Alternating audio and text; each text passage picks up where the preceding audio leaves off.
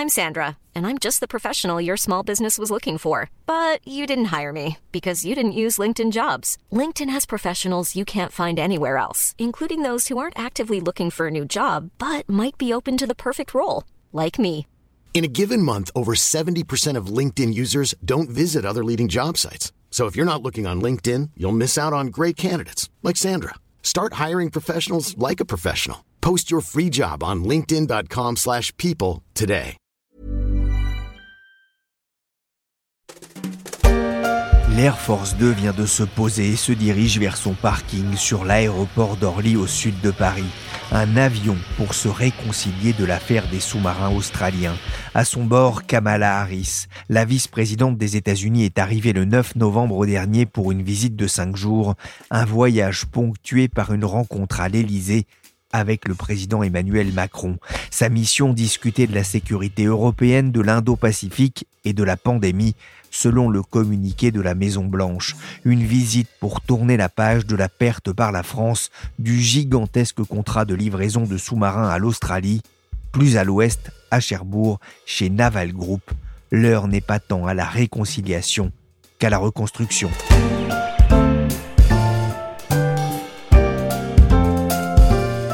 Je suis Pierrick Fay, vous écoutez La Story, le podcast d'actualité des échos. Chaque jour de la semaine, la rédaction se mobilise pour analyser et décrypter un fait économique, social ou financier. Aujourd'hui, on va s'intéresser avec Emmanuel Graland à la remise à flot de Naval Group. Stupéfaction, incrédulité, écœurement dans l'équipe française, personne n'a de mots assez forts pour dénoncer ce retournement. Imaginez un tout été lancé, Naval Group a déjà près de 300 personnes sur place là, en ce moment en Australie. Le choc a fait la une des médias le 15 septembre dernier, comme on l'entend sur Europe 1. La France a perdu le contrat du siècle. La livraison de 12 sous-marins à l'Australie annulée par des manœuvres américaines de dernière minute. On ne va pas refaire l'histoire dans la story. Je vous renvoie plutôt vers l'épisode diffusé le 21 septembre et écoutable sur toutes les plateformes de téléchargement et de streaming. Le choc a ébranlé le gouvernement et fait tanguer les relations entre la France et les États-Unis.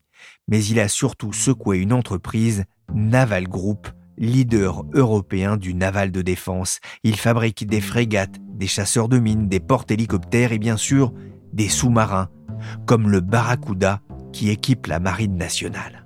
Et puis enfin, il va être un opérateur de force spéciale en étant capable de manière beaucoup plus importante, beaucoup plus prononcée que les sous-marins actuels, de mettre à terre des équipes de commando pour conduire des opérations de renseignement, des opérations offensives.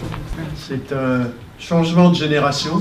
Bonjour Emmanuel Graland. Bonjour Pierrick. Vous êtes enquêteur aux échos. On a entendu cette présentation du Suffren par la DGA, la Direction Générale de l'Armement, un programme prestigieux pour la France et un motif de fierté pour les équipes de Naval Group qui l'ont fabriqué. Emmanuel, vous vous êtes rendu pour les échos week-end à Cherbourg, six semaines après l'annulation du contrat. Comment ce coup du sort a-t-il été ressenti sur place? Alors on peut dire que au départ, ce qui a dominé, c'est l'incrédulité. Beaucoup de gens ont refusé d'y croire quand euh, on a annoncé la fin du contrat euh, du siècle. Pourquoi? Parce qu'il y avait eu déjà pas mal de fake news sur ce sujet. Le contrat avait connu des chauds et des froids, notamment depuis le changement de gouvernement en Australie en 2018. Donc euh, ça a été vraiment un choc énorme quand les salariés ont appris la nouvelle. C'est la stupéfaction chez les salariés français, on s'en doute, mais pas que. À Cherbourg, les premiers touchés ce sont les Australiens? Oui, les Australiens, ce mercredi 15 septembre, quand ils commencent à voir la nouvelle apparaître sur euh, les réseaux sociaux, les sites internet, eh ben, le soir, ils vont être plusieurs euh, dizaines à débarquer au Bayou. Le Bayou, c'est un pub de Cherbourg où ils ont leurs euh, habitudes. Et ce qu'ils vont déclarer, en fait, au barman, c'est on vient d'apprendre une mauvaise nouvelle, il faut qu'on boive. Et ce jour-là, ils sont nombreux à se retrouver, à échanger. Ils essayent de trouver une chaîne pour regarder le discours de Joe Biden. Pourquoi? Parce que la fin de ce contrat, ça signe euh, tout simplement la fin de leur euh, job. Et ils sont donc nombreux à se retrouver. Le lendemain soir, ils vont être deux fois plus nombreux à boire des pils au, Bayou. Il faut savoir que 20 impatriés australiens étaient attendus en octobre à Cherbourg, en plus des 41 déjà présents sur place. On l'a raconté, hein, tout le monde a été pris de court, le gouvernement, les dirigeants de Naval Group. Personne n'avait su euh, interpréter certains signaux faibles venus d'Australie.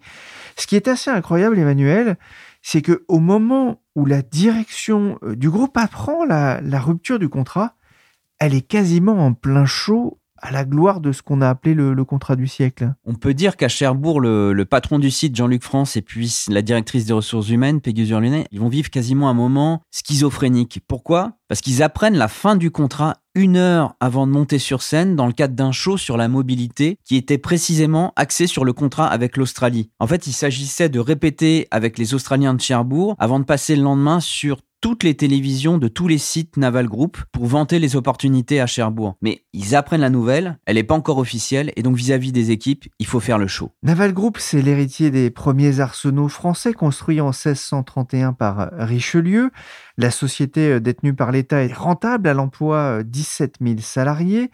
Ce contrat perdu, c'est un coup dur, vous le disiez. Le groupe a déploré la brutalité de l'Australie euh, dans les médias. À partir de là, comment est-ce que le groupe se met-il en, marche pour euh, digérer cette euh, nouvelle en interne? On peut dire que c'est vraiment le branle-bas de combat. Le jeudi matin, l'équipe de direction du site de Cherbourg va se réunir dans l'urgence pour caler le message aux salariés et puis surtout mettre en place un plan d'action. Donc dans la foulée, le patron du site, qui s'appelle Jean-Luc France, et la directrice des ressources humaines, Peggy Zurlinet, d'abord ils font le tour des trois bâtiments où travaillent les équipes du programme australien. L'idée c'est quoi? Ben il faut d'abord recueillir le ressenti des salariés et puis surtout faire passer les premiers messages. Dans ces moments-là, il faut aller vite. Le choc de la décision est encore là, les gens sont abasourdis. Donc on va tout de suite sur le terrain. Le message c'est quoi? C'est dire que l'arène intervient par convenance du client et donc que ni les troupes ni le produit ne sont mis en cause. Et ensuite, dans l'après-midi, on a l'équipe de direction de Naval Group qui débarque sur le site et on refait de nouveau un tour au niveau des équipes. Les éléments de langage sont alignés avec le siège et puis la petite troupe rencontre euh, également tous les dirigeants syndicaux. Grosso modo, la direction de Cherbourg a trois objectifs. Un, c'est travailler tout de suite sur l'accompagnement RH des équipes. Deux, éviter une démobilisation sur les autres activités. Et trois, c'est se projeter sur six mois pour maîtriser les effets de bord sur la partie financière et sur euh, le tertiaire. L'idée, c'est de savoir à quoi on va utiliser les bâtiments qui sont aujourd'hui occupés par les équipes du programme australien. Et ça, c'est essentiel.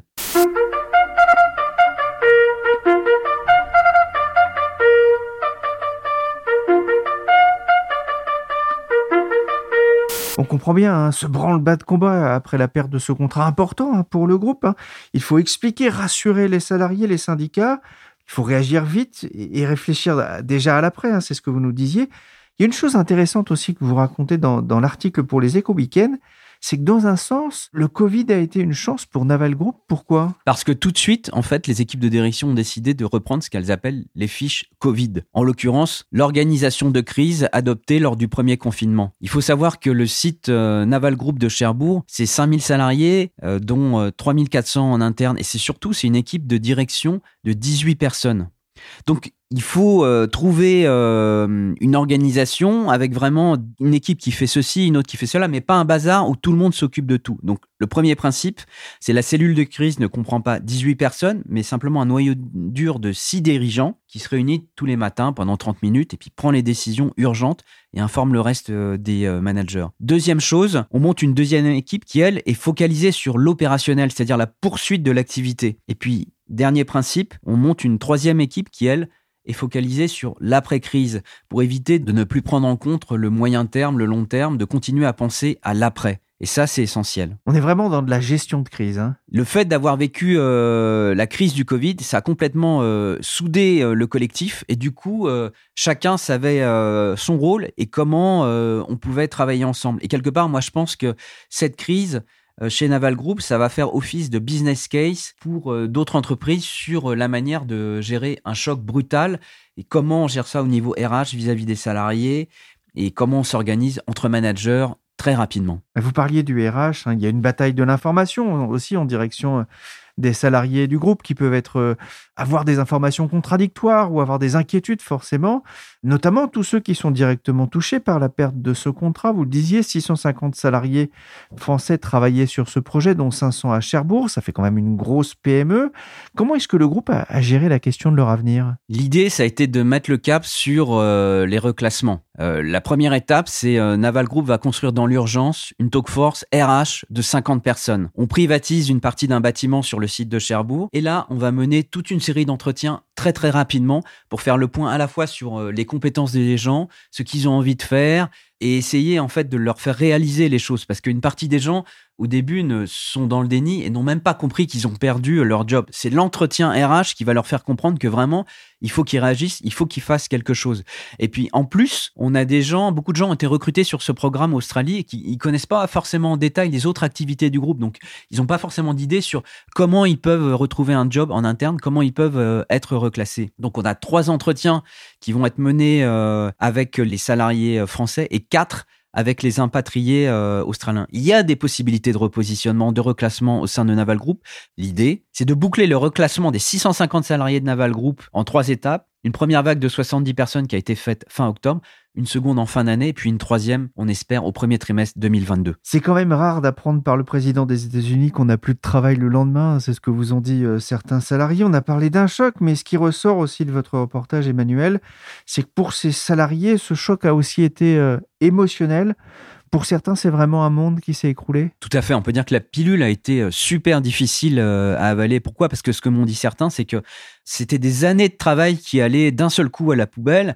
Euh, les gens me disaient, mais euh, on a des gens qui ont fait des burn-out sur euh, ce programme, qui ont vécu des semaines de travail de folie, et puis au final, bah, il y aura rien de concret. Et ça, en fait, ça touche à leur fierté d'ingénieur. Il y avait un autre participant au programme qui me disait, moi, bah, j'ai pas retrouvé mon sommeil d'avant depuis cette annonce. C'est hyper frustrant pour eux parce que quelque part, ils ont dessiné le plus gros sous-marin conventionnel au monde. Il y a eu plein de défis avec le Covid. Les, les, les gars ont bossé en télétravail avec 9 heures de décalage horaire. C'était hyper compliqué, mais le job avançait. Le mercredi matin même de l'annonce, ils, ils avaient reçu une validation technique du projet et puis tout s'est effondré. Et puis il faut savoir que c'était un programme sur lequel on pouvait se projeter. Il y avait beaucoup de jeunes qui avaient dans l'idée de s'expatrier en Australie. Euh, le programme faisait rêver et un des membres du programme me disait, vous savez, à Cherbourg, on avait même recruté des gens qui venaient du sud de la France, c'est vous dire. Ils n'avaient pas hésité euh, à monter au nord, euh, à s'installer, avec l'idée derrière de partir en Australie. Donc il y a vraiment de l'amertume, un sentiment de tristesse et de gâchis. Alors le coup, il est encore plus violent pour les impatriés euh, australiens, même si euh, le message de l'entreprise a vite dissuadé les uns et les autres de s'exprimer, parce que euh, y a des gens qui étaient arrivés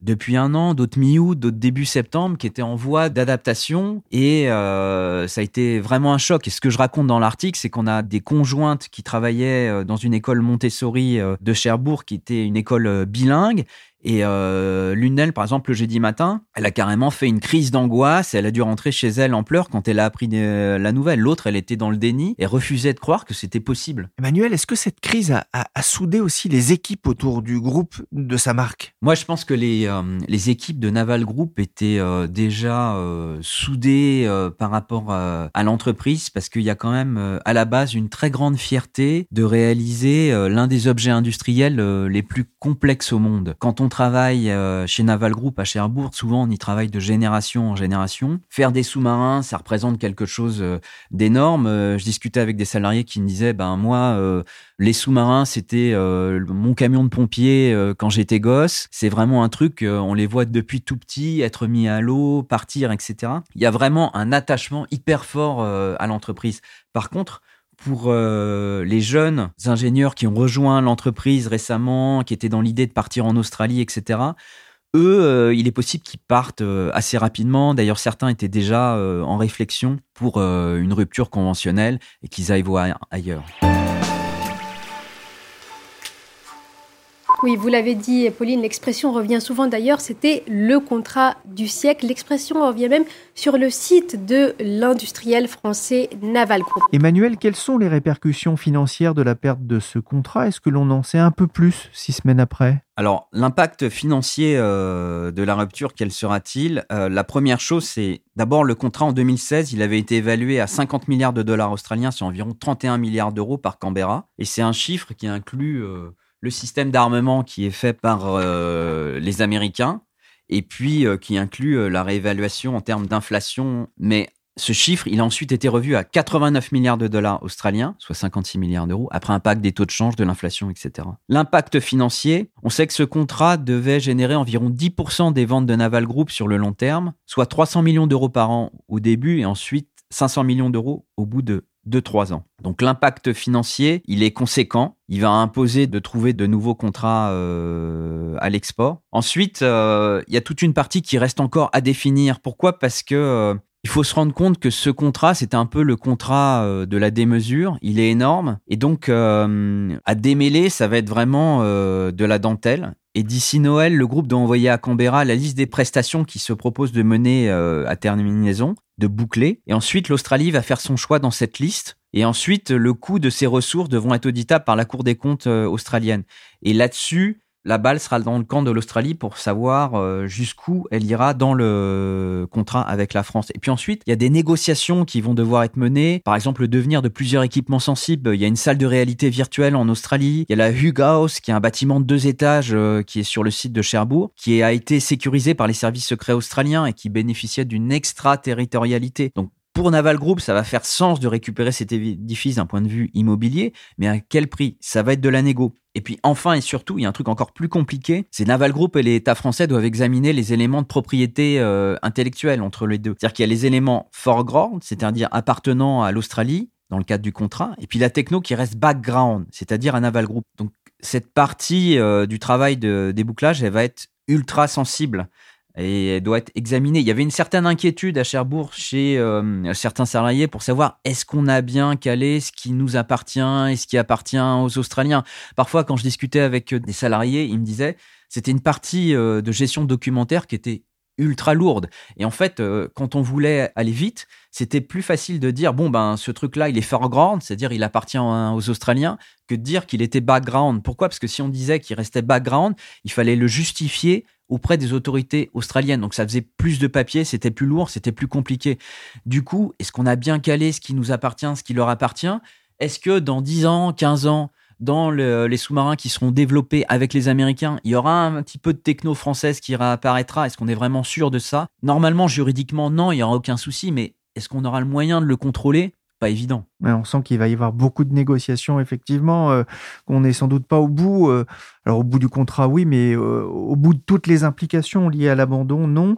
Un dernier mot, Emmanuel, le groupe va maintenant devoir se retrousser les manches pour remporter d'autres contrats pour assurer l'avenir à long terme du constructeur? Sur le plan commercial, on peut dire que l'Australie, ça apportait vraiment une visibilité, un socle d'exportation sur 20, 30 ans. Et sur les sous-marins, c'est hyper important parce que euh, ça permettait de maintenir euh, la compétence dans ce domaine. Il faut continuer tout le temps à fabriquer des sous-marins pour conserver de la compétence. Du coup, la pression va être d'autant plus forte sur la direction commerciale de Naval Group, alors qu'on a l'attribution par les Pays-Bas d'un contrat de 4 sous-marins qui est théoriquement attendu pour fin 2020 2022.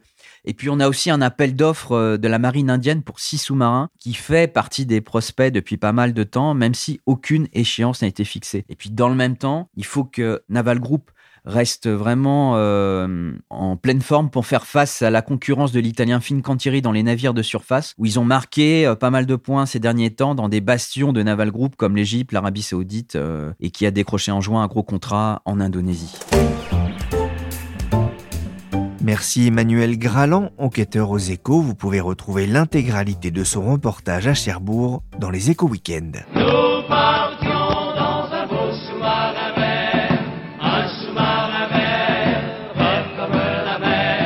La story, le podcast des échos, s'est terminé pour aujourd'hui. Cette émission a été réalisée par Willy Gann, chargé de production et d'édition Michel Varnet.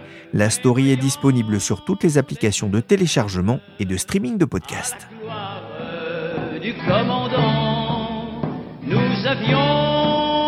une